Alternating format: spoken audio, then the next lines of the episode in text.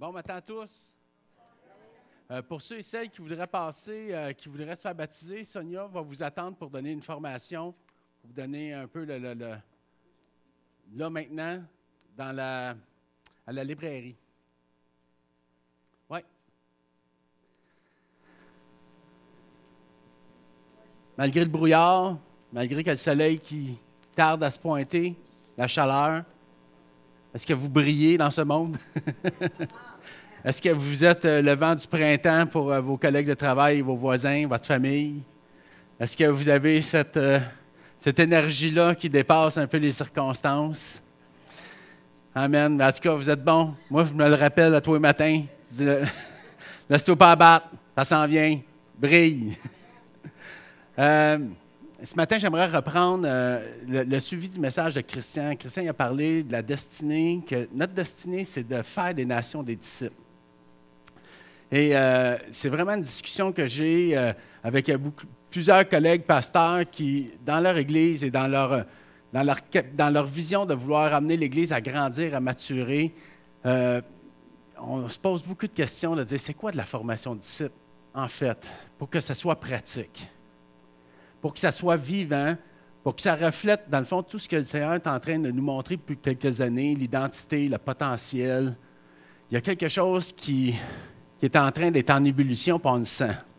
Puis chaque, chaque Église a le désir de se mobiliser, de dire il faut que les nouveaux croyants, il faut que celui qui accepte Jésus connaisse sa destinée. Il ne faut pas qu'il passe 15 à 20 ans comme nous, à, à s'enfarger, à revenir, l'esprit de condamnation, puis on ne sait pas trop qu'est-ce qu'on fait, c'est quoi l'appel, puis on a de la difficulté à avancer, puis on tâtonne ensemble. Dieu était bon, a été fidèle, mais je pense qu'un héritage doit grandir de génération en génération. Est-ce que vous dites Amen à ça? Est-ce que vous croyez qu'un héritage n'est pas pour appauvrir la génération qui suit, mais pour l'enrichir?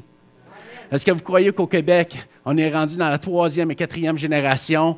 On devrait commencer à ressentir l'impact de l'héritage qu'on lègue à l'autre génération? Amen. Est-ce que vous êtes excités d'avoir le mandat que l'autre génération dit Tu peux, tu peux, je t'invite à regarder à ma vie. Elle n'est pas parfaite, mais est-ce que tu vas voir deux choses? Tu vas voir comment que la croix agit dans ma vie et tu vas voir comment que l'esprit agit dans ma vie. Moi, je suis juste une ressource. La source, c'est Jésus. Mais par exemple, je vais te permettre de rentrer dans ma vie pour observer comment que je travaille avec la puissance de la croix et comment j'obéis à l'esprit. C'est simple. En même temps, c'est compliqué. c'est compliqué parce que il faut des fois désapprendre qu'est-ce que c'est un disciple pour réapprendre. Dans ma vie, un disciple était quelqu'un qui faisait plus de péché. Fait pour devenir un disciple, il fallait que je me cache. Il fallait que j'apprenne à être euh, comme un, ninja chrétien. Je me faufile, je longe les murs, je me promène. Je suis tout le temps dans, l'ombre, tu. Parce que je veux pas que personne, je veux pas surtout être un modèle pour personne. Je veux que les gens m'entendent, mais je veux pas qu'ils observent ma vie. Parce qu'il y avait toujours quelque chose qui me fatiguait, puis j'avais l'esprit de condamnation de dire Ah, je suis pas un bon leader, mais tu sais, tu te faisais encourager, puis tu disais continue. Tu sais, au moins, ça en prend un.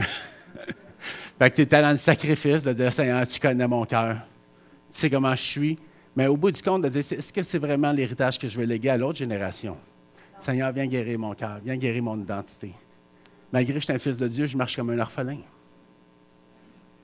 Malgré que j'ai la connaissance de la parole de Dieu et la puissance de la vérité, je me sens comme encore faible.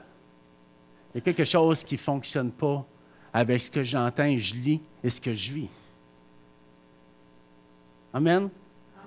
J'ai-tu perdu, là? On est ensemble? Ah, c'est super. OK. Parce que des fois, je me dis, peut-être, je me prête juste à moi, fait que je vais aller chez, je vais aller chez nous me convertir.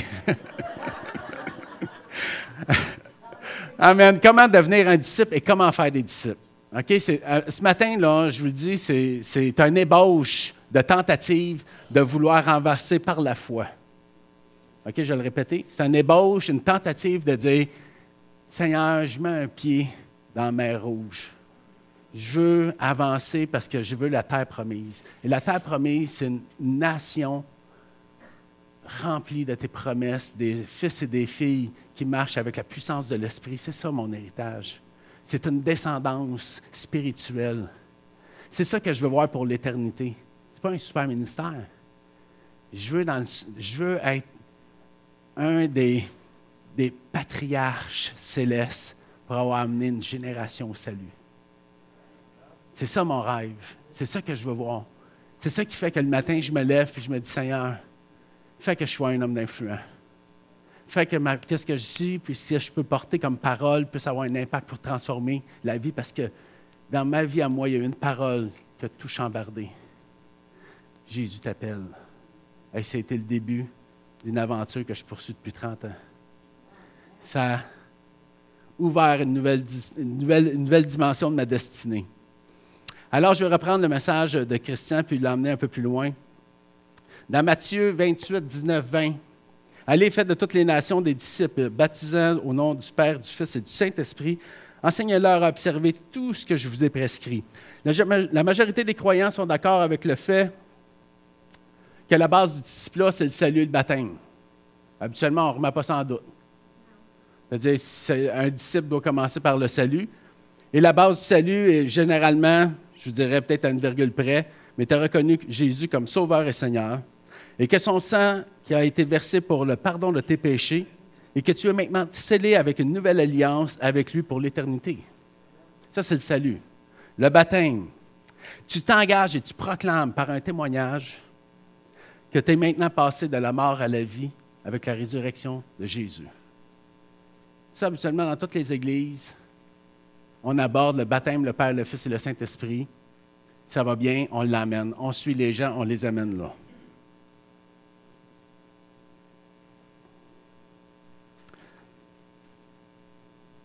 L'autre, partie de la formation de disciples, enseignez-leur à observer tout ce que je vous ai prescrit. Enseignez-leur à observer tout ce que je vous ai prescrit.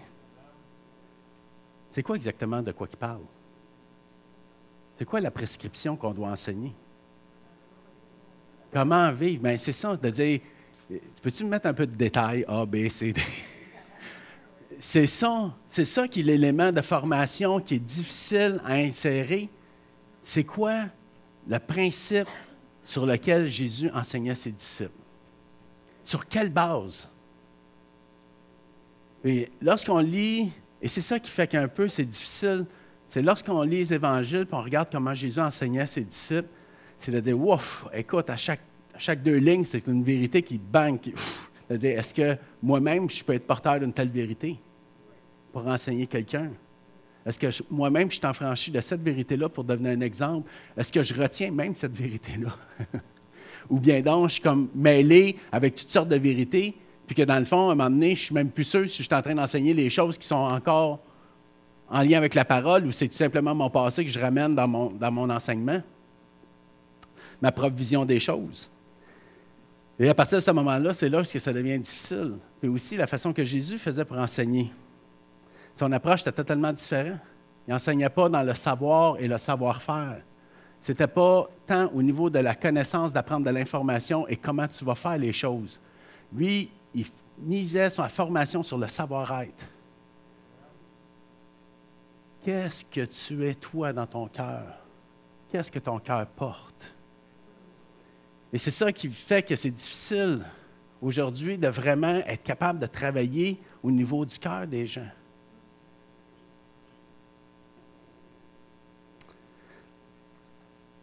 La base de sa formation était basée sur l'attitude des disciples. La semaine passée, euh, cette semaine, non, la semaine passée, le dimanche, ça, commence la semaine, hein? C'est pas la première journée, c'est ça? La semaine passée, de base. Ben oui. Alléluia, c'est pas merveilleux, ça?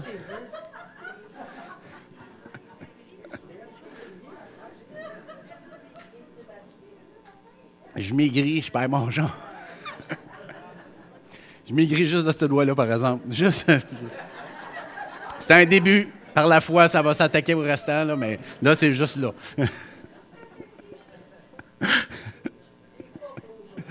Euh, merci. Merci. Parole de vie. Tu es rempli de l'esprit. c'est ça. je souligne en gras ma,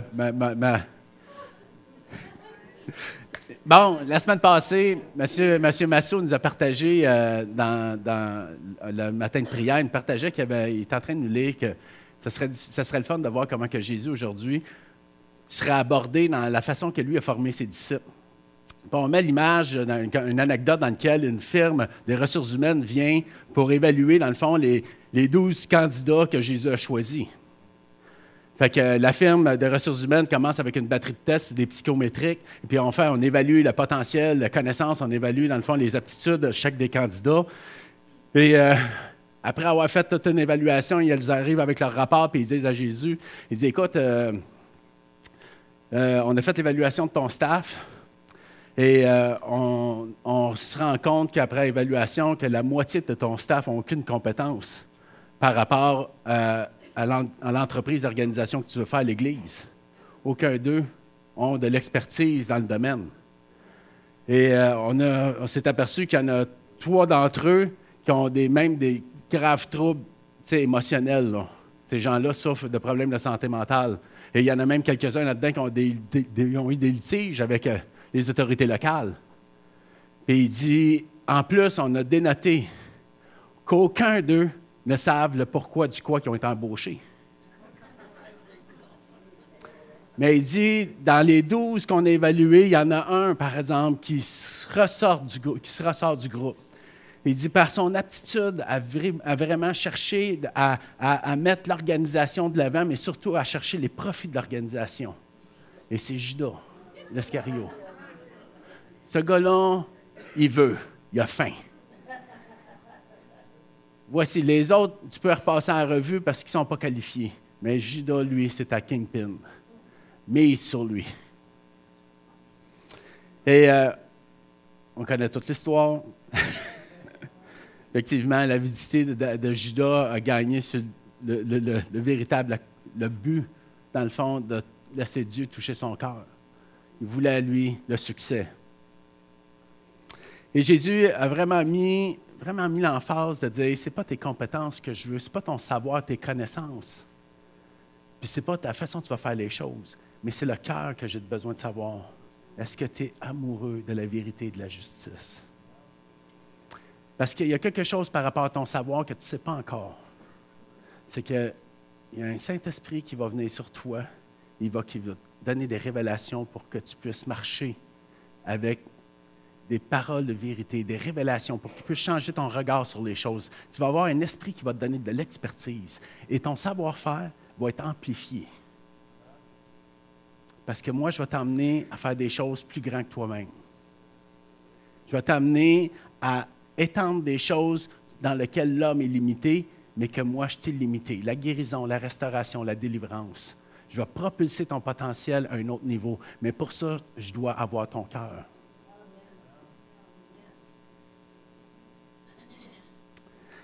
Luc 6,45 dit L'homme bas tire de bonnes choses du bon trésor de son cœur, et le méchant tire de mauvaises choses de son mauvais trésor. Car c'est du cœur que l'abondance, non, car c'est de l'abondance du cœur que la bouche parle. Et lorsqu'on regarde les écrits de Jésus et comment que Jésus misait toujours, de dire, je suis venu pour amener non pas l'amour de la loi, mais je suis venu pour amener la loi de l'amour. Et c'est ça qui fait que la façon que vous apprenez les choses et la façon que vous faites les choses, s'ils sont animés avec la loi de l'homme, vous êtes limité. Mais si vous comprenez la loi de l'amour et comment que Dieu vous aime, vous allez vous voir à travers cette loi de l'amour et vous allez laisser Dieu agir à travers. Parce que l'amour vous amène au cœur du Père. Et moi, je suis celui qui est le chemin pour vous y conduire. Et c'est à partir de ce moment-là qu'on réalise que est-ce qu'on peut véritablement s'engager dans la vie chrétienne sans saisir pleinement le sacrifice de Christ sur la croix? Est-ce qu'on peut comprendre véritablement la notion de la résurrection? Quand je pointe la batterie, là, mais ce n'est pas la batterie je c'est le baptistère quand tu le, baptistère, est-ce qu'on peut vraiment saisir tout l'impact de ce que c'est la résurrection? Si on n'est pas enseigné à savoir véritablement à quoi qu'on a dit oui et à quoi qu'on s'engage. Et la formation de disciples doit être aussi axée sur ces vérités. On doit évaluer, dans le fond, pas évaluer, mais on doit permettre à la personne de laisser la connaissance descendre exactement jusqu'au cœur. La véritable formation de Jésus était basée sur l'amour, pas celle que le monde connaît. Et j'entends souvent ça, c'est de dire, ah, si tu fais des bonnes choses, c'est parce que tu es animé du cœur de Dieu. Et parce que, parce tu es animé du cœur de Dieu, ben, tu fais partie de Dieu. Faire des bonnes actions ne veut pas dire être obéissant à Dieu. Je connais des gens qui font des bonnes actions pour attirer le regard et la gloire sur leur vie, et ils n'en ont rien à cirer de Dieu. Est-ce que Dieu utilise quand même leurs bonnes actions pour étendre? Dieu utilise même les anges déchus pour accomplir ses plans. Il y a une notion de savoir c'est quoi la bonté et c'est quoi l'amour de Dieu. C'est quoi l'amour qui amène le salut et l'amour qui amène seulement le bien-être. L'amour du monde ne change pas les vies, ne délivre pas le captif, fait seulement emmener un baume. Mais si vous voulez que cette personne-là puisse connaître sa véritable destinée, parce qu'il doit connaître la, véritable essence de sa destinée qui est animée par l'amour, et ça, ça va révéler dans cette personne-là toutes les choses qui lui ont été cachées jusqu'à ce jour.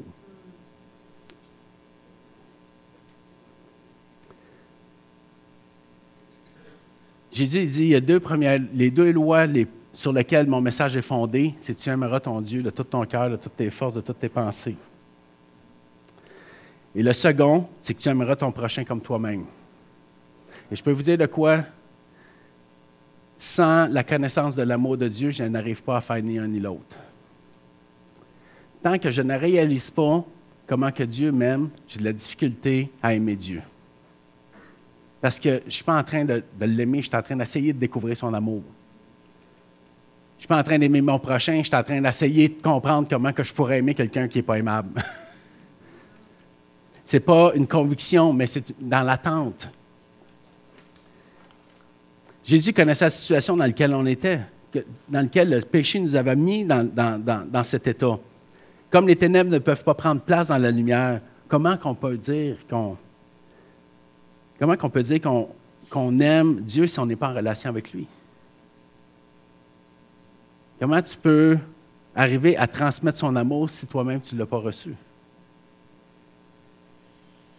Et il y a beaucoup de gens qui m'ont avoué de dire Joanne, je, sais c'est là, mais c'est pas là. Et, je sais que c'est la vérité parce que je l'ai entendu, puis j'ai vu des choses, mais moi, dans ma vie, c'est pas là c'est pas descendu là. Et là, j'ai commencé à regarder avec la personne, de dire, OK, mais pourquoi tu penses? Ben, parce que je n'ai pas d'estime de moi.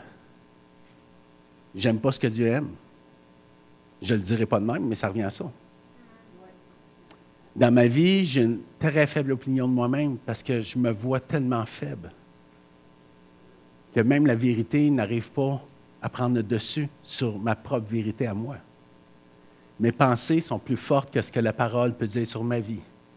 Et je réalise au bout du compte de dire, mais est-ce que tu as connu la délivrance de la puissance de la croix? Est-ce que tu as été arraché aux ténèbres dans ta vie? Est-ce que tu t'es repenti?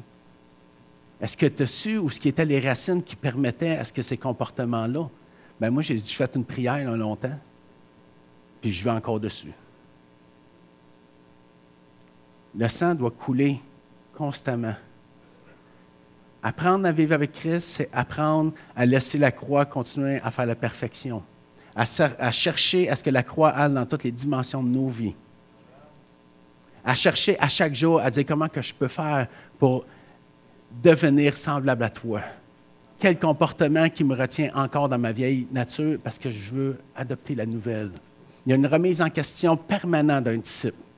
Maître, comment je peux te servir? Comment je peux être semblable à toi?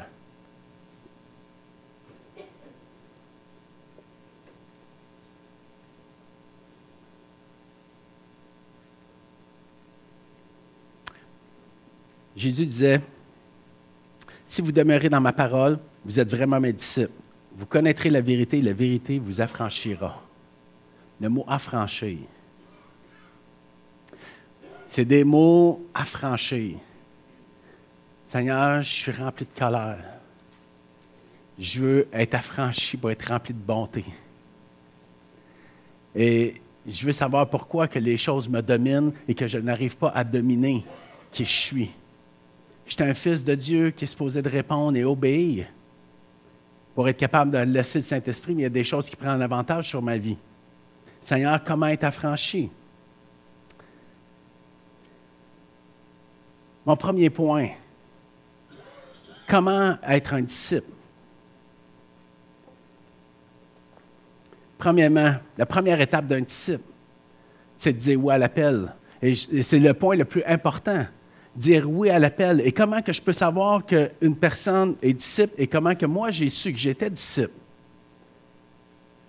Quand j'ai véritablement répondu à l'appel de Jésus vivant, j'ai eu, une, j'ai eu une rencontre authentique avec Jésus. Véritablement, il s'est adressé à ma vie. Et j'ai senti dans le fond de mon cœur que je devais laisser son sang couler dans ma vie parce que le péché était en train de démolir tout ce que j'étais. J'avais la conviction du péché. Je savais que j'avais besoin d'un sauveur. Je savais que je ne passerais pas ma vie si je ne passe pas à travers la croix. C'était une conviction. Pourquoi c'est une conviction? Parce que la parole de la vérité est vivante. Elle parle à mon esprit. J'ai eu une rencontre avec Jésus. Je sais exactement ce que j'étais. Je m'en souviens encore comme, comme c'était hier. Ça a marqué ma vie au fer rouge. C'est pas que je suis venu dans une église, puis j'ai ma louange, puis j'ai trouvé ça super, puis j'ai eu un feeling. Non, c'est pas ça. J'ai eu une rencontre avec Jésus. Et tant que tu n'as pas une rencontre avec Jésus véritablement authentique, l'idée de savoir que la croix doit t'affranchir n'est pas dans ton esprit. Tu t'entends encore les affaires en disant il y a quelque chose qui ne marche pas, mais tu ne comprends pas ce qu'elle a la puissance. Quand tu connais la puissance de la croix et tu sais comment qu'elle te délivre, soit involontairement, tu décides de te retirer, mais sinon, tu ne la quittes plus. Tu comprends toute la puissance du mot pardon. Tu sais que le pardon met fin à un règne de malédiction, de péché dans ta vie. Et tu es conscient que l'offense, l'amertume et tous ces mauvais sentiments-là rouvrent encore une porte sur ta vie et donnent encore accès à des puissances beaucoup plus grandes que toi. Mais quand tu, quand vas à la croix et tu, demandes pardon et que tu sais que le pardon vient par l'encens, il y a un esprit qui vient sur ta vie qui est encore plus grand, puissant que toi. Alors, qui voulez-vous qui vous domine? un esprit de sagesse qui veut t'élever comme un fils ou un esprit de malédiction qui essaie de te rabaisser à un esclave? Et c'est ça qui est le salut, c'est ça la, la portion du salut. Et souvent, je regarde avec une personne de dire OK, je veux, savoir, OK, pourquoi, qu'est-ce que tu as compris? Où est-ce qui est ton témoignage? Et on voit la différence, on voit spirituellement la différence entre personnes qui ont véritablement connu la croix. Ce n'est pas juste faire une prière de repentance, de dire, ta prière, c'est fini, il l'a fait, lui, il a son sticker, donne sa petite batch, on passe au suivant. Non, c'est beaucoup plus que ça. Il y a beaucoup plus que ça. Parce qu'après ça, il y a quelque chose que vous devez identifier dans la personne qui vient d'être sauvée. Et voici, Jean 10, 27. Mes brebis entendent ma voix, je les connais, elles me suivent. T'as entendu la voix de Jésus? Non?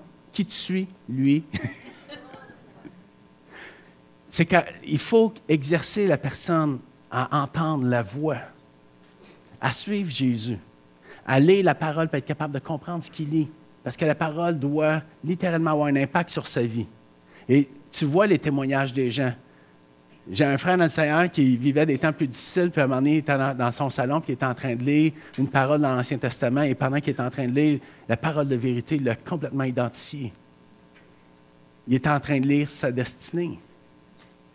Il savait que chaque phrase qu'il était en train de, mettre dans sa bouche, cette puissance de ces mots-là, euh, délivrait quelque chose dans son esprit, dans son âme. Automatiquement, l'idée lui est venue de se repentir, de remettre sa vie en règle avec Dieu. Parce que ce qu'il lisait était plus grand que la vie dans laquelle il était. La puissance du salut est en train de faire son œuvre. Matthieu 18, 1, 1, 28, excusez. Venez à moi, vous tous qui êtes fatigués, courbés sous un fardeau, je vous donnerai du repos. Il faut qu'il y ait de la délivrance. Le salut, la puissance de la croix sans délivrance, recommence. Ramène-les, recommence. C'est-à-dire, voici les signes qui vont accompagner celui qui va être lavé par le sang de Christ. Le ciel va devenir bleu clair, le gazon va devenir scintillant. Tu vas avoir de l'amour pour aimer même le poteau dans, qui se trouve là et la boîte à mal aussi. Tu aimes tellement tout le monde et tout le monde est tellement beau, tu es animé d'un esprit nouveau. Il y a quelque chose qui te transforme. Et parfois, ça m'attriste parce qu'on essaye d'attirer les gens à Christ, mais en reniant ce qui en fait la force. Parce que le mot péché aujourd'hui, pardon et repentance, c'est de dire pourquoi tu nous mets encore un fardeau inutile? Non. Reconnaître que tu es pécheur, c'est la clé du changement. Arrête d'accuser le monde. Arrête d'accuser les circonstances. Remets ta vie à Christ et laisse-le régner. Tu n'es pas prête? On va prier pour toi, pour que le temps se raccourcisse, pour que tu aies envie d'être délivré.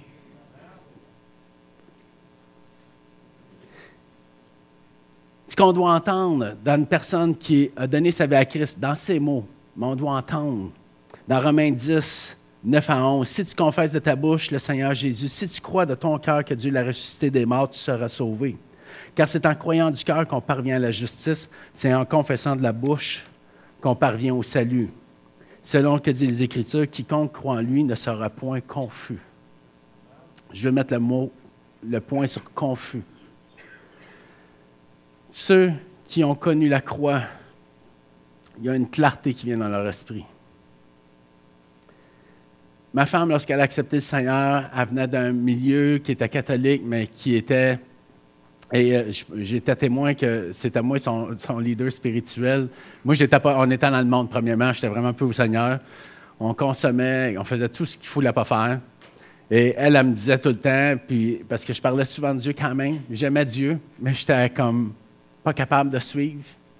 J'avais trop de problèmes dans ma vie, mais j'aimais Dieu. Qu'elle elle me disait tout le temps, parle-moi de Dieu, parce que je connaissais beaucoup d'histoires. J'avais accepté le Seigneur auparavant, puis j'avais été formé en, tant que chrétien, mais je m'étais détourné des voies du Seigneur. Puis j'y parlais, puis je parlais des affaires que tout le monde aime entendre, l'Apocalypse, la fin du monde, puis ces affaires-là. Puis elle m'a emmené dans l'auto, puis euh, il était peut-être, euh, je sais pas moi, 4-5 heures du matin. On veillait tard, c'était pas... Fait que là, elle me dit, elle dit, écoute, j'ai tellement hâte d'aller au ciel. Là, je la regarde, je dis, aïe, aïe, man, t'as rien compris de ce que je t'ai dit. J'ai dit, non, on s'en va pas au ciel, on s'en va en enfer, ma fille. J'ai dit, ben écoute, on est les premiers, là, ça. J'ai dit, on va être sélectionner, comme les meilleurs pour aller là, non? J'ai dit, écoute, il n'y a pas une journée qu'on n'est pas à jeun, écoute, on gêne, il n'y a rien qu'on ne fait pas. J'ai dit, c'est juste qu'on n'a pas tué personne, mais j'ai dit, toute la balance, j'ai dit, écoute, on a tout, on remplit toutes les les cases. fait qu'elle là, elle est là, ben voyons donc. Puis là, écoute, elle pas contente que je dise ça. Je dis, hey, j'ai dit, tu j'ai dit, c'est pas une question de bonté, non. J'ai dit, sans la croix, oublie ça. Sans un désir de vouloir te délivrer du péché, oublie ça. Non, on patauge dedans. On est tellement patauge qu'il y a des palmes et des ouïes qui nous poussent. Là. oublie ça. Fait qu'elle, à part, moi, comme bon vieux chrétien, j'ai été endurci à ça. Je m'en vais chez nous, je dors bien paisiblement, mais elle n'arrive pas à dormir. Elle, écoute, elle commence à faire elle commence à se voir qu'elle s'en va en enfer, puis écoute, elle n'aime pas ça pantoute. Puis elle n'est pas prête à vivre avec ma réponse. fait qu'elle est là, puis ça mijote, ça mijote, puis un jour, ma mère, peut-être que je dirais quelques semaines après, ma mère a dit Est-ce que, est-ce que tu connais Jésus? Elle dit Non, je ne connais pas Jésus. Puis là, elle commence, la, maman, elle dit, tu sais que tu sais, Jésus est venu pour que tu ailles le salut, puis que tu ailles la vie éternelle. Elle dit, justement, elle dit, ton grand fainéant, ton grand fainéant, là, est en train de m'empêcher de dormir. fait que là, elle commence par, elle accepte le Seigneur. Je peux vous dire, cette journée-là, écoute, j'ai une femme qui, a été, qui s'est levée spirituellement et une conversion radicale. Je ne sais pas comment, qu'en trois semaines, tu arrives à sortir avec ton, bac en théologie, mais elle connaissait sa parole. Je ne sais pas comment elle a fait ça. Mais écoute, elle, citait des versets sans les savoir. Et je savais qu'elle ne les savait pas, parce que je savais qu'elle n'avait jamais lu ça. Mais elle connaissait la vérité. Elle connaissait la vérité. Elle dit, Johan, la drogue, c'est une porte ouverte spirituelle pour les mauvais esprits. Je ah! Mais, non, non, je le sens, le Seigneur me l'a dit. Le Seigneur m'a dit que de la drogue, c'est ouvert mon esprit pour d'autres choses. Elle dit, c'est pas bon. Elle dit, c'est dangereux pour nous. Je dis, OK. J'ai dit, euh, je vais m'arranger sans toi. Après ça, elle me dit, la sexualité. Elle dit, Johan, elle dit, elle dit, je sais dans mon cœur, dans mon esprit, dans mon âme, que ça déplaît à Dieu. Elle dit, il y a quelque chose qui est là, qui déplaît à Dieu. Elle dit, puis j'ai été voir ta sœur. Ta sœur a dit, laisse-la aller, lui, c'est un, pas bon. Mais j'aime ma soeur. Hein. Mais elle savait que j'étais vraiment pas de Dieu, puis elle, voulait protéger sa brebis. Parce qu'elle est en train de la former comme disciple. Mais ça, faut vous dire que moi, je n'étais pas prête à changer de vie. Je connaissais le prix à payer. Mais ce que je voyais à l'intérieur de la vie de ma femme, l'esprit qui prenait place en elle, je reconnaissais et j'ai commencé à avoir la crainte de Dieu, de dire, oh Seigneur, hmm, si, si je me mets au travers du sang qui coule sur sa vie maintenant, hmm, tu vas partir après moi. je dis, je suis comme pas prête et je t'ai mêlé. Et je ne savais pas trop comment me positionner parce que je ne voulais pas la détourner de sa destinée, de sa vie. De sa vie. moi, j'avais fait des choix. Mais écoute, juste pour vous dire que lorsque tu es animé, lorsque le sang de Christ a franchi, il y a une clarté qui vient dans ton esprit ce que tout le monde va dire, c'est correct, il n'y a pas de trouble. Tu dis, oh, my, spirituellement, moi, je ne suis pas bien là-dedans. Et je vais aller voir dans la Bible ce que Dieu en dit. Et on s'aperçoit que le monde peut dire que c'est bon, mais quand que Dieu dit c'est pas bon, tu as intérêt à t'enligner avec Dieu parce que Dieu a les capacités d'avoir raison.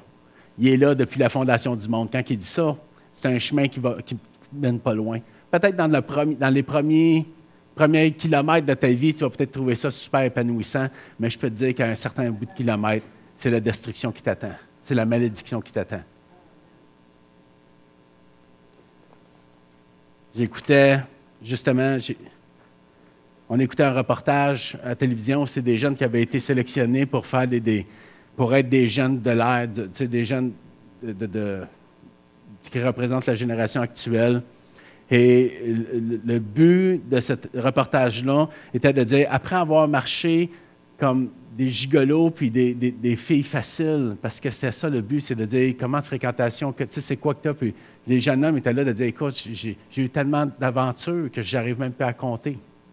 Je ne sais même plus avec qui je l'ai fait, puis avec combien de personnes je l'ai fait. Puis là, il dit, après tout ça, après avoir été exposé à tout ça, de dire, qu'est-ce que tu souhaites pour ta vie? Il dit, moi, pour ma vie, ce que je souhaite, il dit, c'est de vivre. Il dit d'avoir une femme puis me ranger. Il dit, ça, c'est pas la vie. Il dit, c'est pas la vie, ça. Il dit, c'est tellement vide. Il y a tellement rien là-dedans. Il dit, là, aujourd'hui, je vais avoir une femme. Puis il y en a un là-dedans, il dit, ouais, mais il dit, tu sais, il dit, qui qui voudrait de moi? Il dit ça. Tu sais, je suis usé. Je suis. Il dit, tu sais, je peux pas Tu sais, qui qui voudrait d'avoir d'un gars qui était connu comme étant le plus grand des gigolos? Au Québec, là? C'est-à-dire, tout partout ce que je vois, dans toutes les places que je sors, on me nomme comme étant. C'est ça. Fait que, tu sais, puis là, tu réalises, dans le fond, de dire peut-être qu'il a été séduit par un bout de temps, mais aujourd'hui, lui, il voudrait avoir la rédemption. C'est-tu possible? C'est-tu possible que mon histoire change? Deuxième étape. Attends, juste finir vous savez, moi, je suis vraiment pour la personne de dire usez de sagesse. Surtout, marchez, et, marchez par révélation de l'Esprit. Soyez dirigés par l'Esprit lorsque vous annoncez le nom de Jésus. Et de la façon dont vous le faites. Souvent, j'ai vu des gens qui ne marchaient pas avec l'Esprit, puis ils marchaient d'une façon où que le nom de Jésus résonnait beaucoup plus euh, de façon à provoquer que nécessairement de gagner les gens à Christ. Mais soyez, faites attention de ne pas garder dans votre esprit le fait de dire Ah, ben c'est mieux de ne pas parler de Jésus. ou c'est mieux de ne pas parler de la parole? Parce que voici les conséquences lorsque tu laisses cette pensée-là venir dans ton esprit. C'est que tu renies ce qui en fait la puissance. Une chose qui est sûre, puis vous devez savoir, vous ne faites pas des disciples de vous-même, vous faites des disciples de Jésus. Et si vous n'amenez pas ces gens-là à Jésus, ils ne seront jamais des disciples. Détournez pas la destinée des gens par rapport à vos vies. Jésus, son nom, va être entendu sur toute la surface de la terre. Et je peux vous dire de quoi? Il y a une façon de présenter Jésus, il y a une façon de présenter la parole de Dieu pour être efficace. Faites-le pour le servir Jésus. Et je peux vous dire de quoi? Il y a des plans nouveaux qui vont s'ouvrir dans votre vie. Une façon nouvelle qui va faire les choses. Mais cherche à le faire pour être au service de Jésus. Jésus, comment je peux m'adresser dans cette situation-là? Toi, comment tu t'adresserais? Dis-moi comment le faire. Je veux être capable de le faire parce que je veux que les gens puissent savoir que c'est toi qui parles à travers moi.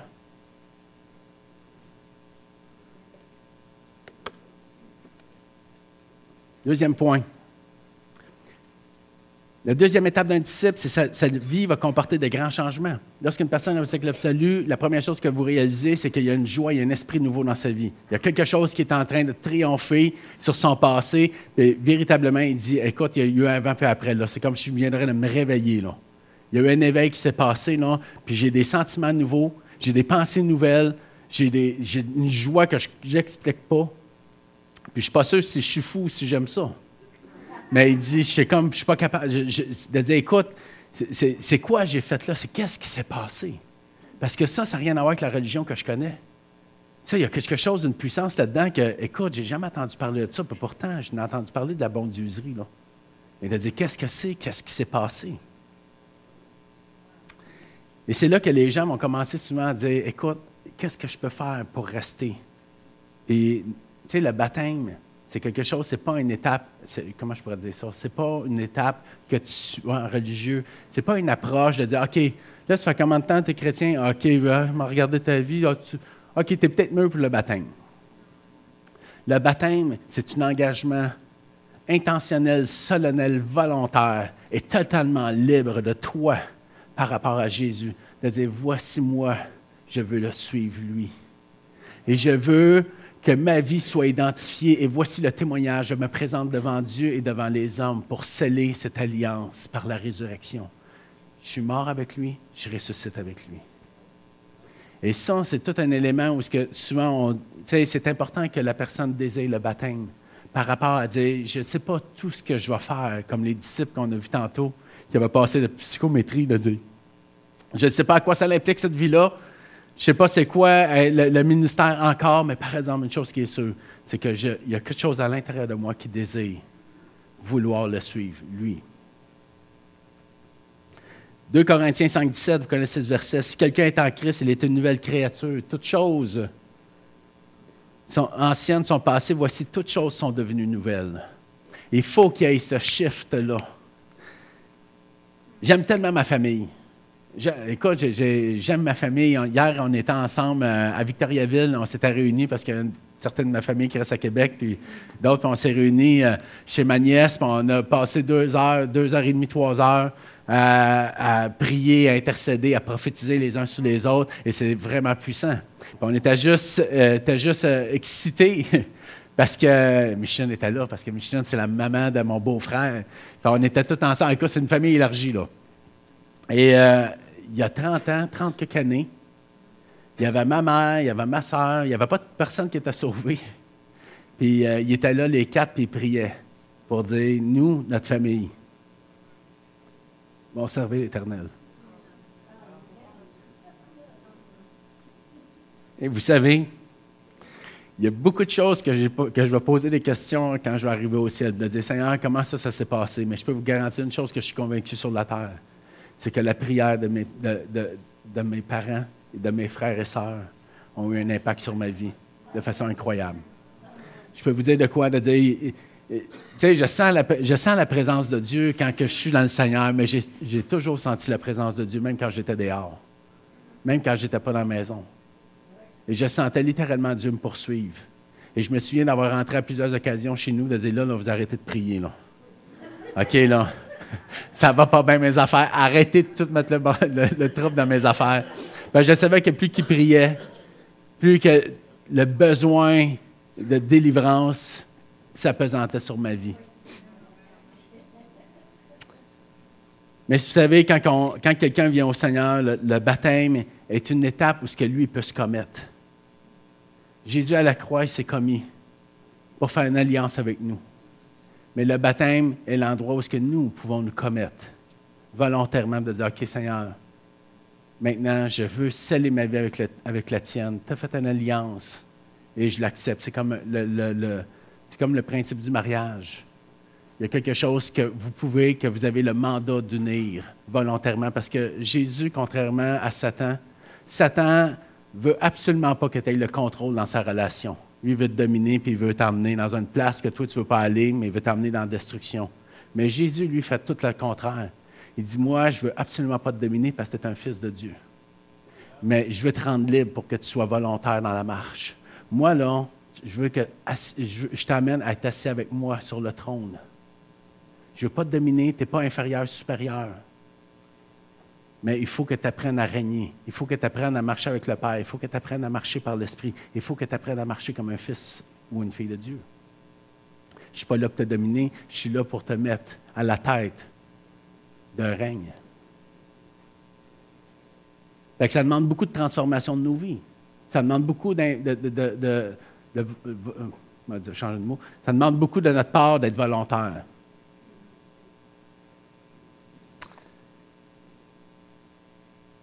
La troisième étape,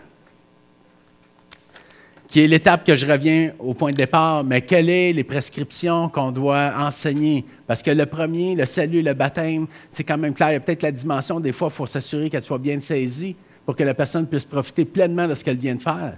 Mais le troisième, c'est la prescription. C'est quoi les véritables prescriptions qu'on doit enseigner?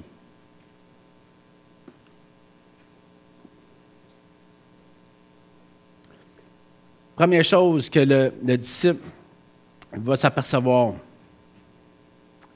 c'est que plus qu'il va lire la parole et plus qu'il va prendre conscience des choses qui l'animent en dedans, à l'intérieur de lui, il va vouloir apprendre à grandir. La première question qu'il va dire, il dit, je sens que ma vie est inférieure aux standards du royaume. Ce que je lis ne ne s'enclenche pas dans ma vie et je ne comprends pas pourquoi. Et c'est là que la formation de disciple devient importante. Il y a deux choses dans lesquelles je vous ai dit tantôt qu'un disciple doit apprendre. Il doit apprendre, premièrement, quel a été l'impact du péché sur sa vie et comment que le péché a, a littéralement détourné son plein potentiel, même son identité. Il doit apprendre à aller regagner son identité et regagner son potentiel par rapport à la croix. Il doit apprendre à avoir l'image de dire c'est quoi être un fils de Dieu? Je dois avoir l'image d'un fils de Dieu. Je dois comprendre quelle est ma valeur dans le royaume de Dieu. Je ne suis pas un serviteur, puis je ne suis pas un esclave. Je suis un héritier. Et pour ça, il doit y avoir des maîtres et des tuteurs qui sont à mesure de pouvoir formuler dans leur esprit des questions pour répondre à des choses qui, ne comprennent pas, de dire pourquoi les choses ne fonctionnent pas, comment on marche, Comment c'est quoi marcher en cherchant le royaume de Dieu? Qu'est-ce que ça veut dire concrètement, chercher le royaume de Dieu? Parce qu'il semble que ça doit être ça qu'on doit être. Je l'ai lu, cherche premièrement le royaume de Dieu et toutes les choses vont venir ensuite, mais de dire comment chercher le royaume? Qu'est-ce que dit la parole? Dans Galates, on peut lire dans toute l'épître aux Galates que Paul arrive dans une situation dans laquelle les gens ont tous connu Christ et euh, euh, les Galatiens, je ne sais pas si c'est les Galatiens qu'on dit, mais en tout cas, euh, l'Église des Galates a été vraiment élevée puis instruits par la parole de Dieu et par l'Esprit, mais il semble avoir un détournement. Les gens retournent aux traditions, retournent aux lois juives. Et Paul vient en disant, faites attention, vous êtes en train de vous détourner de ce qui en fait la force de votre salut. Puis il y a des gens qui viennent puis ils vous détournent. Mais vous devez conserver, vous devez conserver la puissance de la vérité parce que sinon, ça va être difficile pour vous d'étendre le royaume. Puis une des choses qu'il dit à l'Église de Galate, il dit Vous devez prendre part à former des disciples. Vous devez être responsable de former des disciples parce que c'est en formant des disciples que vous allez être capable d'évaluer la vérité qui vous anime. Si les vies ne se transforment pas, si les gens ne sont pas dirigés par l'esprit, mais forcément, il va falloir que tu te remettes en question. Pourquoi que la puissance ne fonctionne pas? Est-ce que c'est moi qui ne vais pas la chercher? Est-ce que c'est moi? Est-ce que moi-même, je marche par l'esprit? Est-ce que moi-même, la croix continue à faire son travail dans ma vie? Est-ce que je suis transformé de gloire en gloire encore? Ou je suis stagnant, puis je suis rendu comme seulement dans une, justification de dire ben, je vais à l'église, je fais ci, je fais ça, mais est-ce que la vie continue à produire son impact à l'intérieur? Est-ce que d'autres personnes sont touchées par le message de la croix? Est-ce que d'autres personnes sont libérées, restaurées parce que j'étends sur eux la puissance de l'esprit? Est-ce que la vie continue à triompher à l'intérieur de ma vie à moi? Mais dans Paul, on peut lire, on peut dans Galates, Galates, car aussi longtemps que l'héritier est enfant, je dis qu'il ne, diffère en rien un esclave, quoi qu'il soit maître de tout.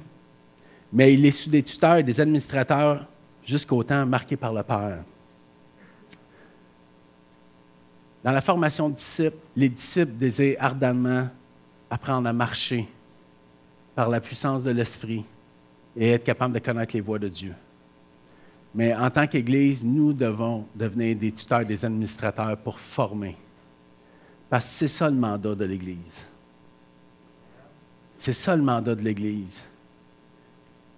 Et, c'est ce qu'un peu tous nos collègues, on est en train de se remettre en place, c'est de dire, il y a quelque chose qui fait il y a beaucoup de nouveaux croyants, puis même nos anciens croyants, il y a quelque chose qui fait que on, a l'impression que dans la formation de disciples, il y a quelque chose qui nous manque. Il manque de puissance, il manque de force.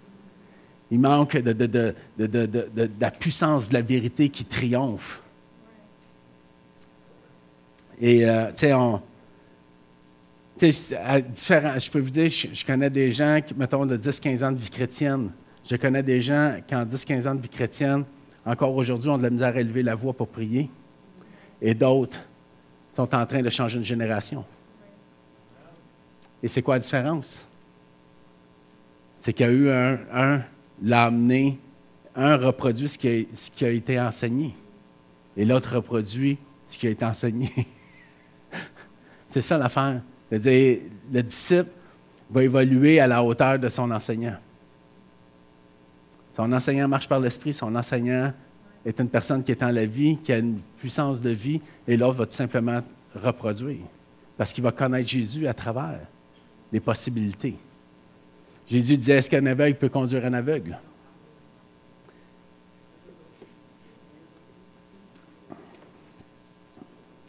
Vous savez, quand on parle de précepte, on parle de précepte qui définit véritablement l'identité de la personne en Christ. on identifie aussi la connaissance de la vérité. Pas la connaissance générale, la connaissance de la vérité. Et cette connaissance de vérité-là, tu peux la savoir parce qu'elle vient de l'intérieur de toi pour sortir de l'extérieur de toi et non pas qui vient de l'extérieur pour rentrer en toi. La vérité, c'est Jésus et l'Esprit. La vérité vivante. J'ai entendu beaucoup de gens me dire beaucoup de choses sur ma vie. Mais quand que Jésus me l'a dit, c'est devenu une conviction sur laquelle j'ai bâti ma vie. On peut m'influencer, mais je ne suis pas prêt à mourir pour quelqu'un qui m'influence. Mais quand Jésus donne une parole dans ma vie, je suis prêt à aller au bout. Parce que je sens que cette parole-là a retenti dans mon esprit à toutes les fois que j'ai l'impression que je m'affaiblis, dire Souviens-toi. Souviens-toi pourquoi tu es appelé.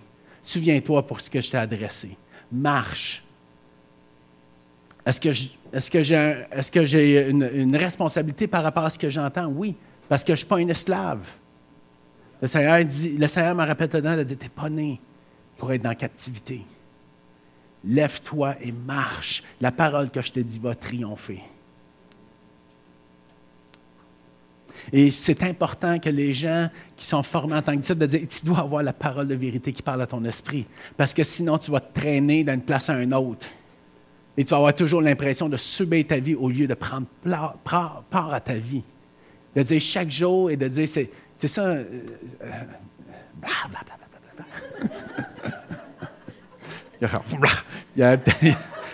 Man.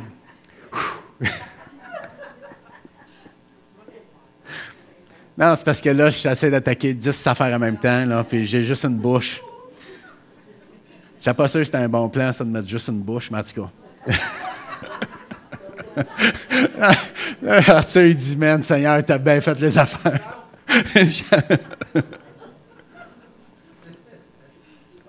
On doit apprendre, on doit apprendre à, savoir sous la vérité et non pas sous notre passé.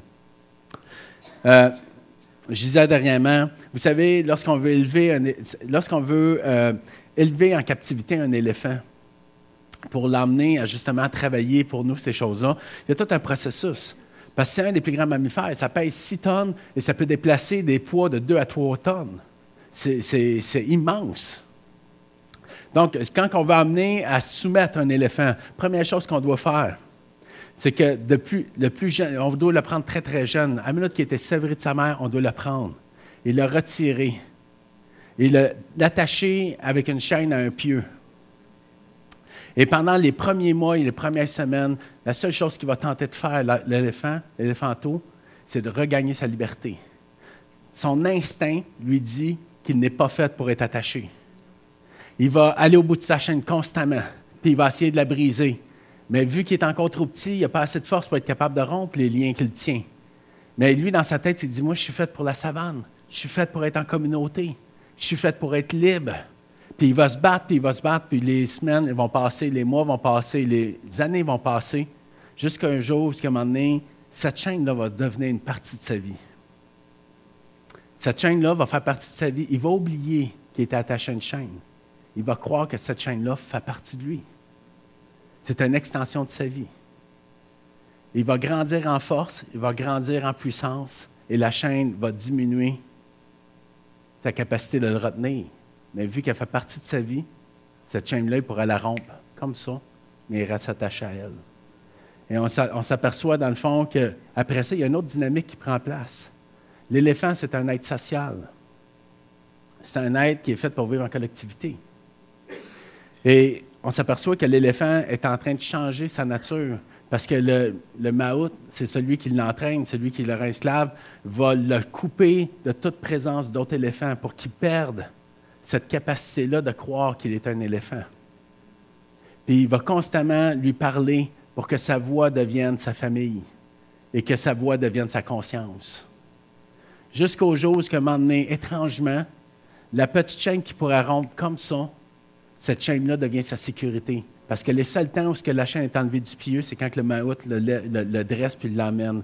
Et l'éléphant va avoir peur d'aller au-delà de sa chaîne si ce n'est pas le maître qui l'emmène. Il va croire que sa liberté et que sa vie est destinée à transporter des lourdes charges. Puis il va finir par croire, puis quand il va voir d'autres éléphants, il n'aura même pas la conscience de savoir que ça c'est un éléphant et que lui est un éléphant. Lui est devenu quelque chose qu'on l'a forgé. Et c'est ça que le péché a fait dans nos vies. Quand tu viens à Jésus, tu dois réapprendre à te rapproprier la vérité, non pas celle que le péché a dictée sur ta vie, et non pas celle que les, péchés ont dictée sur tes capacités ou ta capacité de comprendre les choses. Tu n'es pas né pour être attaché au bout d'une chaîne. Tu n'es pas né pour subir ta vie tu étais encore moins né pour répondre à tout ce qui vient dans ton esprit.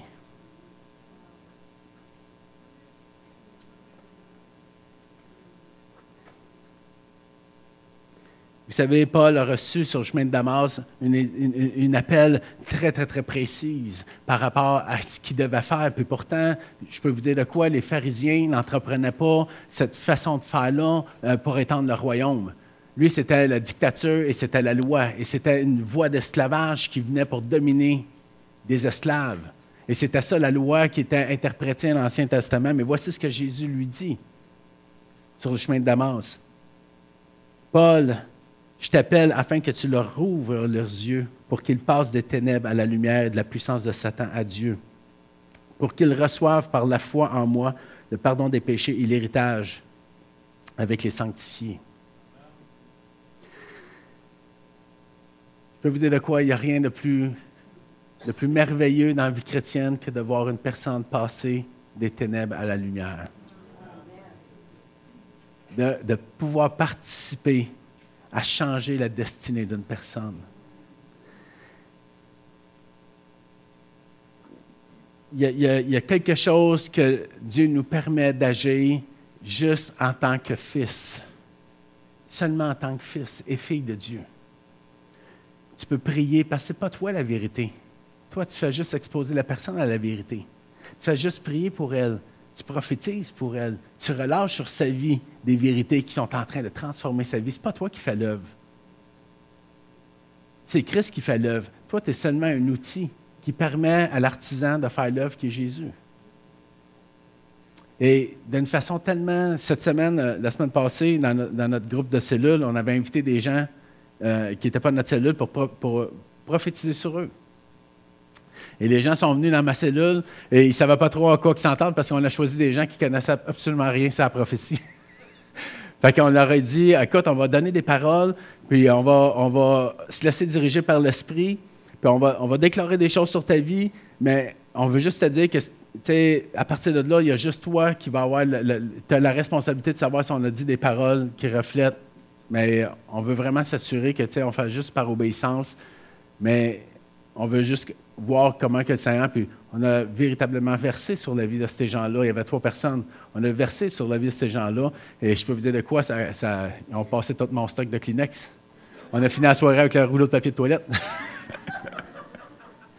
Et il y avait vraiment des choses qui, prennent la place et il y avait des révélations qui étaient en train d'ouvrir des nouvelles dimensions. Et il y a quelque chose qui est amené en eux, je vous dirais, de dire Aïe, aïe, je veux ça. Je veux ça. Je veux non seulement l'avoir parce que j'aime le recevoir, mais je voudrais aussi pouvoir le donner. Parce que si vous saviez qu'est-ce que ça fait dans mon cœur, comment ça rejette, comment ça, ça écoute, tu arrives comme des fois chargé et ces paroles de vie-là brisent le dôme qui m'apesantait. Il y a quelque chose qui a changé. Et hier, c'était même machin. Dans ma famille, on était là, puis on, prie, puis on loue, puis écoute, on est. C'est ça, on est ma famille, moi, là, six personnes comme moi, ça fait ça. pas bien de l'intensité, mais on priait, mais écoute, on prophétisait, puis on déclarait, puis on priait, puis on, on brisait les choses générationnelles, puis écoute, on était. Mais je peux vous dire de quoi l'atmosphère, tu changeais l'atmosphère. On est arrivé, on était tous contents, mais il y a quelque chose qui a builté, qui, est en train de se construire. On priait pour ceux qui ne sont pas encore au Seigneur dans nos familles, puis on déclarait de dire, écoute, ces gens-là n'auront pas une vie facile s'ils décident de ne pas suivre le ciel. Quatrième point que je vais emmener. Il y a une différence entre former des disciples et, amener les gens au ministère. Il y a une, je le répète, il y a une différence entre former un disciple et amener quelqu'un au ministère. Vous devez faire la distinction dans votre esprit, parce que sinon, on va revenir dans les mêmes fardeaux qu'on avait avant, de dire, ben moi, je n'ai pas fait de l'Institut biblique, je ne peux pas l'enseigner, de dire, on ne parle pas de ça. Tu veux enseigner comme un disciple, enseigne-le à lire sa parole et enseigne-le à rechercher à ce que la parole lui parle. Enseigne-le à prier. Enseigne-le à activer ses dons. On ne parle pas d'institut biblique, là. L'institut biblique va être utile quand tu vas vouloir développer le don d'un docteur ou d'un enseignant. Que lui soit amené à perfectionner son don qu'il a à l'Institut biblique. Mais il y a une différence à apprendre à vivre en famille, puis après ça, rentrer dans un plan de carrière. L'université, ce n'est pas la famille. Là. Mais ce que tu apprends en famille, c'est ce qui te permet d'évoluer souvent à l'université. Plus ta famille t'a bâti dans ton identité, puisqu'il a bâti en toi l'image, la véritable image de ce que tu ressens et avec des, avec des, des, euh, qui ont construit ton cœur, qui ont construit ton, ton cœur, plus ces gens-là sont capables de se propulser, puis d'aller, puis de rentrer, puis de laisser Dieu les accompagner. Mais lorsqu'on parle de former des disciples, on parle simplement de dire, voici, je veux t'apprendre comment activer la puissance de la vérité en toi et comment marcher par l'esprit. Et à partir de ce moment-là, quand tu commences à regarder, tu dis, OK, c'est important que tu marches pas seulement avec, par tes propres forces. Il faut que je t'amène dans un environnement dans lequel tu vas commencer à développer ton potentiel. Et peut-être que là, vous allez choisir, s'il y a une vocation prophétique, peut-être la compagnie prophétique. Tu dis, ça serait bon qu'on y aille ensemble parce qu'il faut qu'on se développe, il faut que tu te développes. Peut-être que dans le fond, vous allez voir de dire, OK, cette personne-là a vraiment une, c'est vraiment pastoral. OK, on va aller faire de la relation d'aide. Je vais t'emmener une place qu'il va avoir de la relation d'aide pour te développer. Question, est-ce que je dois, il doit faire ce que je fais? Non, c'est pas important. Je peux développer lui, même dans des dons que je ne suis pas nécessairement appelé à être. Mais une chose qui est sûre, c'est qu'un membre de la famille, deux frères, deux sœurs, se servent mutuellement pour que les deux puissent rentrer dans leur destinée. La formation de disciples, c'est le lien familial. Tous pour un, un pour tous. Il faut apprendre à prendre soin des plus, plus, jeunes pour que les plus jeunes grandissent, prendre soin des autres plus jeunes, ainsi de suite. Comment le faire? C'est là où vraiment on se donne la mission de dire on veut vraiment emmener quelque chose au niveau du disciple. Depuis des années, on le fait au niveau de la cellule. Et je ne veux pas dire qu'en ce moment, on n'est pas là-dedans. Ce n'est pas ça que je suis en train de vous dire, qu'on n'est pas nécessairement dans la formation disciple, mais on n'est pas, pas, euh, on n'est pas intentionnel par rapport aux nouveaux croyants qui rentrent. Et on veut leur permettre de pouvoir véritablement grandir en disant, Seigneur, tu nous as confié des brebis, tu nous as confié des gens qui viennent et ont besoin d'être exposés à la vérité pour grandir. On est les premiers à dire qu'on a souvent été laissés pour compte dans l'Église. Est-ce qu'on peut changer la donne? C'est-à-dire, est-ce qu'on peut vivre avec le fait qu'on peut changer notre passé pour nous améliorer, pour amplifier l'héritage qu'on va laisser à cette génération-là? Et il y, a vraiment un avantage qu'on a ici à l'Église. Ça fait 20 ans qu'on fait des cellules. Ça fait 20 ans qu'on a des groupes de partage et c'est magnifique. Et ces groupes de partage-là ont contribué beaucoup à faire beaucoup de choses. Mais on veut vraiment permettre aussi que certains groupes de partage puissent prendre un volet beaucoup plus formation de disciples pour les nouveaux croyants. Et c'est ce qu'on veut faire pour euh, les, les, euh, les, les deux prochaines années. Pour les membres, j'avais dit, on veut vraiment mettre le groupe 10-10. C'est vraiment une formation de disciples qui est basée sur trois ans. Trois ans de disciples où ce que ça va passer à travers ton identité, tes dons, la connaissance de la parole. C'est, euh, imaginez-vous l'ensemble d'une école de, l'école de disciples et l'école d'institut biblique en même temps à l'intérieur d'une même famille. On développe quelque chose qui évolue au rythme de la vie. Mais ça ne veut pas dire nécessairement que tu vas avoir le summum de l'Institut biblique, le summum des ministères. Mais par exemple, tu vas avoir une connaissance et une expérimentation de chacun de ces volets-là qui va te permettre de choisir où ce que Dieu t'emmène, être capable de, t'en aller, puis de t'embriquer, puis de surtout de pouvoir prendre part, parce que dans ces groupes de partage-là, tu n'es pas seulement celui qui reçoit, mais tu apprends à donner aussi. Parce que le but, c'est de dire, peu importe ce que je vais faire comme ministère, ma destinée à moi, c'est de former des disciples. Parce que le ministère édifie l'Église. Mais former des disciples, c'est dans le royaume. Moi, je veux avoir une descendance. Je veux prendre part à cette descendance. Je veux avoir des fruits 10, 100 puis 1000. Je veux être, euh, je veux être Abraham. Je veux qu'il y ait des rois qui sortent de ma descendance. Tu sais, on se dit souvent de dire, aïe, aïe, Billy Graham a eu un méchant, a eu un méchant ministère, a eu un très grand ministère, et c'est incroyable, mais de dire, moi, je pense que le gars qui l'a amené au Seigneur doit être excité. il doit être excité de dire, tu sais, puis je pense que cette personne-là doit en former d'autres, peut-être dans, le silence, puis il dire, tu sais, Billy Graham, quand il est arrivé ici, non, il bégayait, non. Tu sais, il pesait 70 livres tout mouillé, là. Puis, il ne connaissait rien, là, puis il prêchait des chaises parce qu'il ne l'avait pas. Là. Regarde aujourd'hui ce que le Seigneur a fait. De dire, si toi, le Seigneur peut faire des choses pareilles. Est-ce qu'on peut se lever ensemble?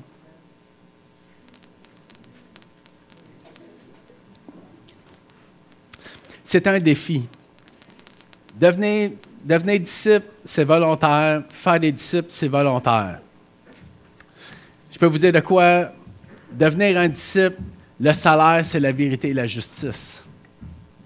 Peut-être certains d'entre vous vont avoir des ministères qui vont être de grande influence, d'autres vont avoir des ministères peut-être moins voyants, mais qui vont être aussi efficaces pour le royaume de Dieu. Mais la, véritable, force que vous, que, vous, que vous puisez en devenant disciple, c'est cette capacité-là de marcher par l'Esprit. D'avoir l'assurance que qu'est-ce que vous faites, vous le faites parce qu'il y a un impact spirituel qui est relâché.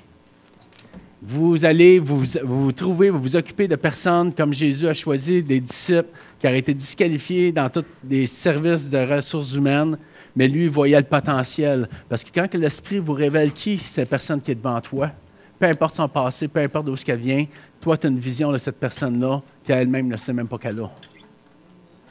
Et tu la vois dans son devenir, tu vois le potentiel de son cœur. Et tu commences à relâcher dans sa vie des choses qu'elle n'a jamais entendues, des choses qu'elle ne pouvait même pas croire que c'était possible.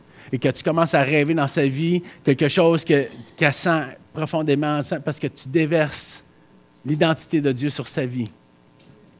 Et cette personne-là commence à rompre les chaînes qui la tenaient captif. Et des gens qui avaient des vies, qui avaient des problèmes, des choses sont complètement délivrées. Hier, j'entendais encore euh, le, mari de ma nièce qui disait Écoute, j'étais rempli de colère, j'étais rempli de colère. Je ne savais pas pourquoi, mais j'avais toujours envie de démolir les choses. Puis il dit C'était. Je ne savais pas pourquoi, mais je savais ce vide-là, puis ça me brûlait toute mon énergie. J'étais un des meilleurs cyclistes au Québec. J'avais la gloire, mais cette colère-là en dedans, peu importe, grugeait tout ça. C'était comme un trou noir qui, habitait mon cœur. Puis il dit, je ne savais pas c'était quoi, mais ce trou-là, c'était le, trou en forme de Jésus. Puis il dit, quand que ça, ça a été complètement Jésus venu, c'était comme ça. Cette épaisseur de voile qui apesantait ma vie a été déchirée dans une fraction de seconde. Pour la première fois de ma vie, j'ai pris un respect. J'ai senti quelque chose qui est tombé de mes épaules et j'ai respiré. Il dit, j'aimerais vous dire que c'était la prédication en avant. Je ne savais même pas ce que l'autre prêchait, mais il dit, il y a quelque chose qui était là, c'est que Jésus est venu puis a libéré. Être disciple, c'est connaître la puissance de la vérité. Former des disciples, c'est de conduire les gens à cette vérité. Et je crois que le Seigneur est en train de faire une œuvre pour le Québec.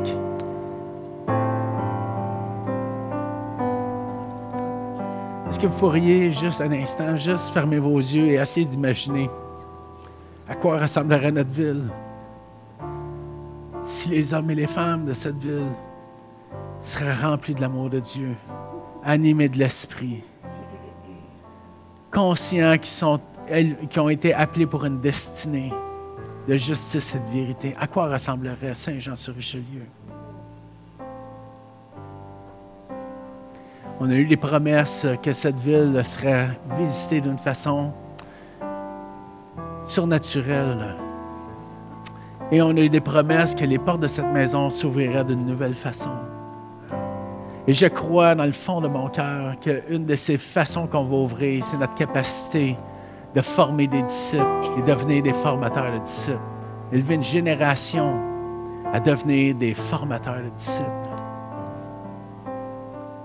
Seigneur, le monde aspire à connaître cette puissance.